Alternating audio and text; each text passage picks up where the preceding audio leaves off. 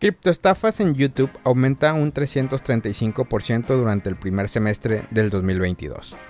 El 16 de septiembre del 2022, Grupo IB compartió un nuevo reporte, el cual demuestra que las criptoestafas siguen presentes en Internet y redes sociales.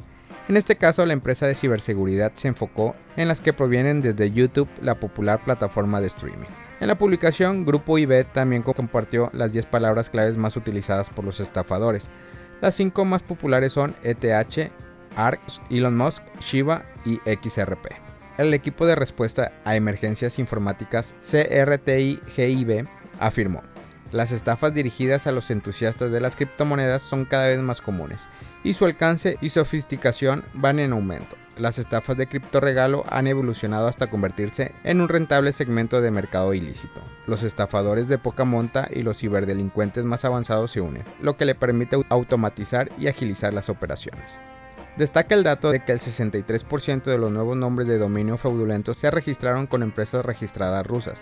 Sin embargo, las criptoestafas van dirigidas a los inversores de habla hispana e inglesa. Además, los dominios más populares son los .net, .org y .us. YouTube no es el único lugar propicio para las criptoestafas, pues Mark, CEO de Meta, deberá explicar la existencia de sus aplicaciones. Por otro lado, la llegada del botón de edición de Twitter podría impulsar las criptoestafas en la red social. Como indica desde el grupo IB, los estafadores cuentan con varias facilidades para engañar a los inversionistas poco experimentados.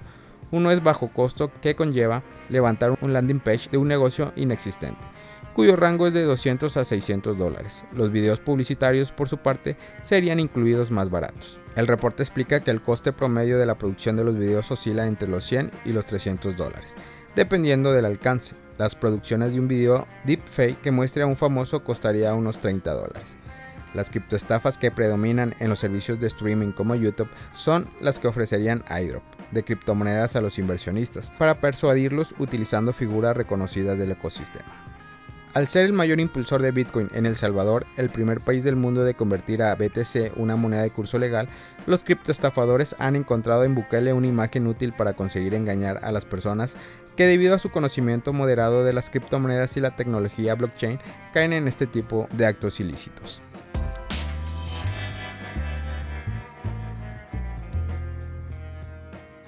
El precio de Terra Classic Loon se desploma tras la supuesta fuga del fundador. El lunes 19 de septiembre, el equipo fiscal surcoreano afirmó que el fundador de Terra está obviamente prófugo, luego de que escribiera en Twitter no estoy prófugo ni nada parecido.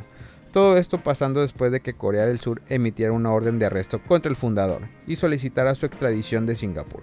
Sin embargo, la policía de Singapur confirmó que ya no está en el país.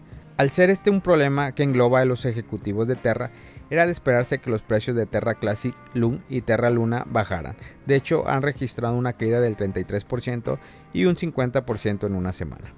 Según informes de Bloomberg, el fundador ya no se encuentra en Singapur, por lo que la policía considera que se ha dado a la fuga. Si esto es real, el empresario estaría contradiciendo su más reciente publicación en Twitter, donde aseguró brindar cooperación total a la agencia gubernamental interesada y no tener nada que ocultar. Cabe destacar que los fiscales dijeron que ha estado prófugo desde la crisis de Terra Luna en mayo. En ese momento la mayoría de los ejecutivos de Terra, incluido su fundador, dejaron Corea del Sur y fueron a Singapur para no cooperar con las investigaciones.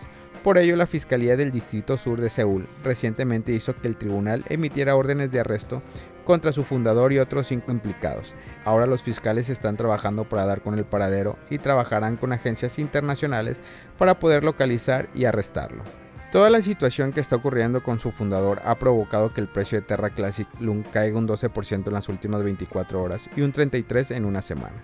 Además, el precio de Terra Luna ha bajado casi un 13% en un día y un 50% en una semana.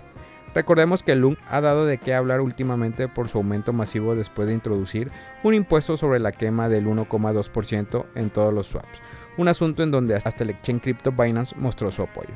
No obstante, la quema de impuestos solo se aplica a actividades en cadena como depósitos y retiros en vainas.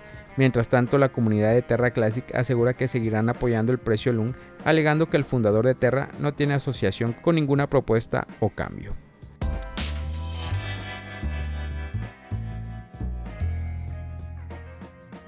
Mastercard y Euroconpay lanzan en España una tarjeta cripto con cero comisiones. Mastercard y la plataforma española Euroconpay anunciaron el lanzamiento de la primera tarjeta cripto en España, que contará con la ventaja de ser utilizada en establecimientos físicos del país. Dicha tarjeta ya se puede conseguir en España desde el 1 de septiembre.